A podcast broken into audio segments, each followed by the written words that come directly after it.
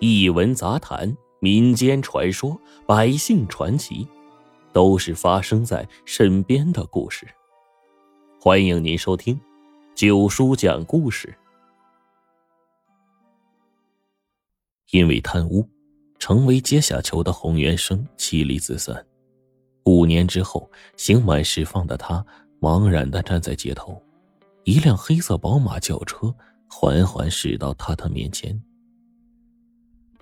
洪元生走出监狱大门，茫然的四下看了看。他知道不会有人来接他出狱的，因为在他判刑后不久，妻子小芳就和他办了离婚手续。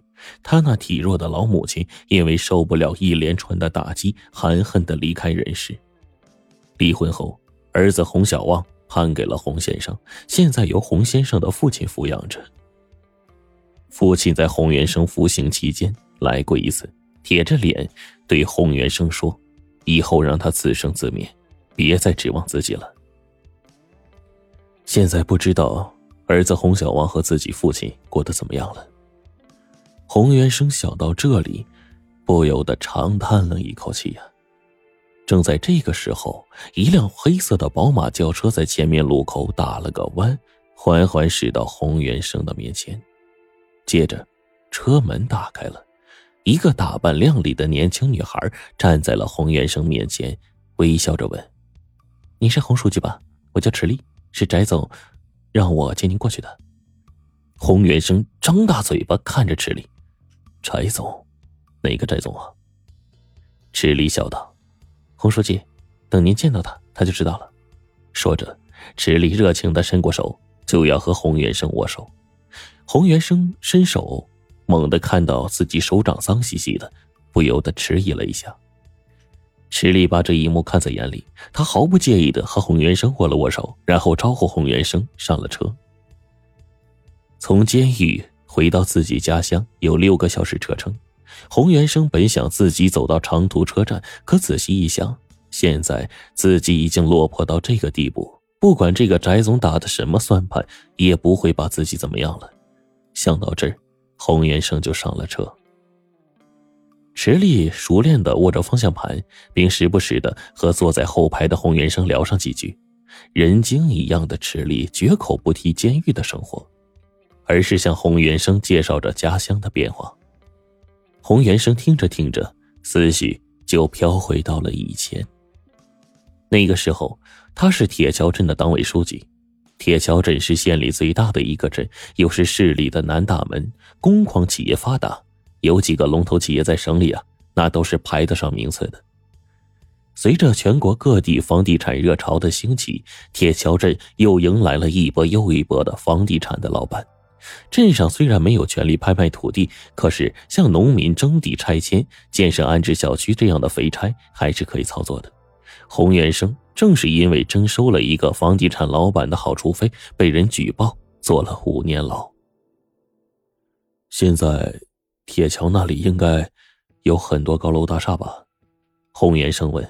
啊，是的，全镇的土地啊，几乎都被圈遍了，只有一个雨塘口还在。池里答道。雨塘口，洪元生愣了愣，那个地方他知道。雨塘口占地三百亩，加上周边的荒滩，足有上千亩的土地。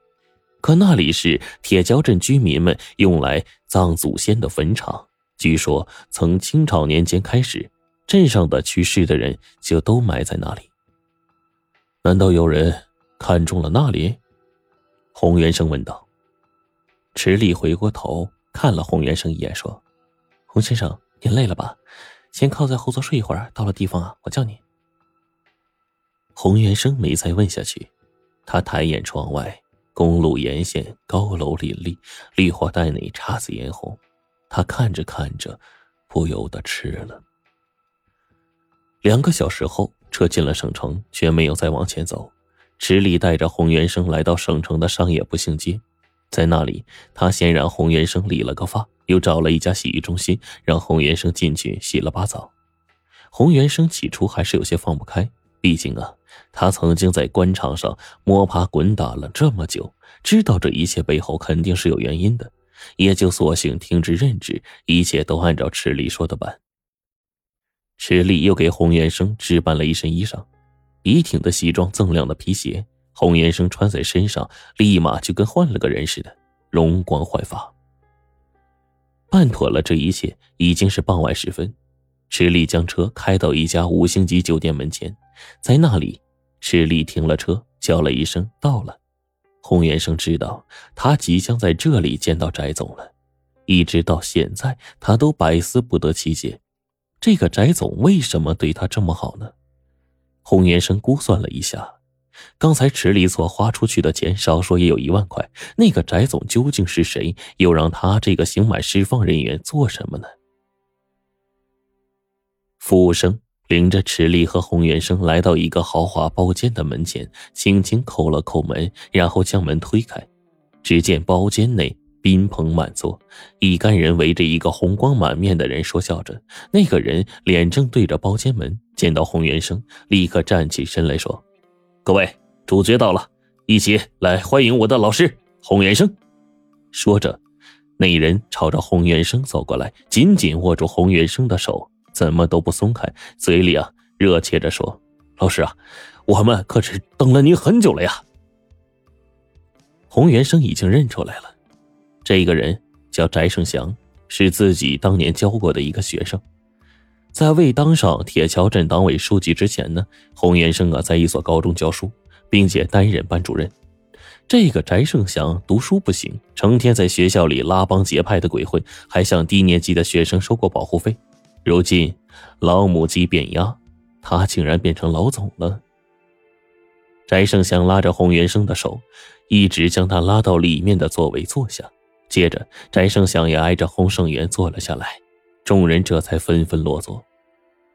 随着翟总一声吩咐，菜一个一个端了上来，丰盛的菜肴、鲜艳的红酒，陆陆续续的摆满了一桌。啊，翟总，我是个落魄的人。洪胜元说着，脸渐渐就红了。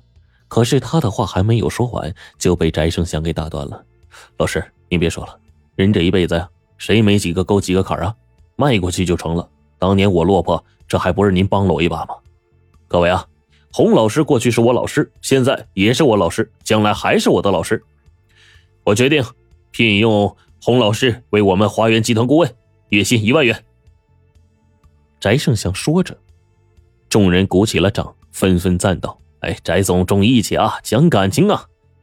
洪胜元听说翟胜祥高薪聘他为顾问，心中一凛，他知道。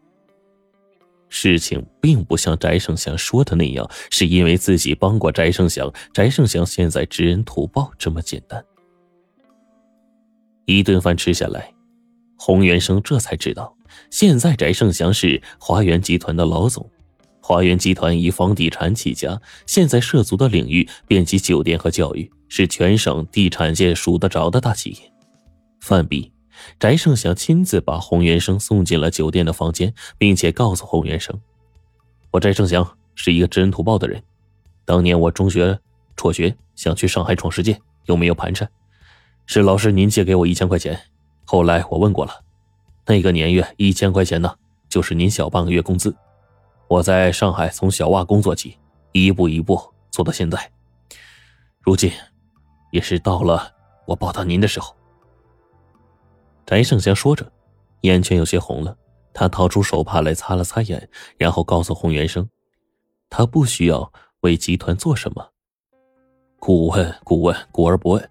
老师啊，我在县城有办事处，负责人呢是池力，工资呢他会按月给您开的。还有啊，他今年开的车也将属于您。以后啊，您有什么困难，直接和池力联系。”洪元生连连拒绝说：“不行，自己不能这么做呀。”翟胜祥却在空中挥一下手。老师，您就别推辞了，这个时候是您最困难的时候。您不说我也知道，我不能让您这么潦倒的回县城去。今天呢，不管您接不接受这个工作呀，铁定就是您的了。时间不早了，您休息吧。